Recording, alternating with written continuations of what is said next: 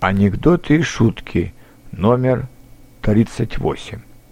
Кто сказал, что наше государство не заботится об инвалидах? Для умственно отсталых, например, все выпускается. Книги, журналы, фильмы, телепрограммы и даже спектакли.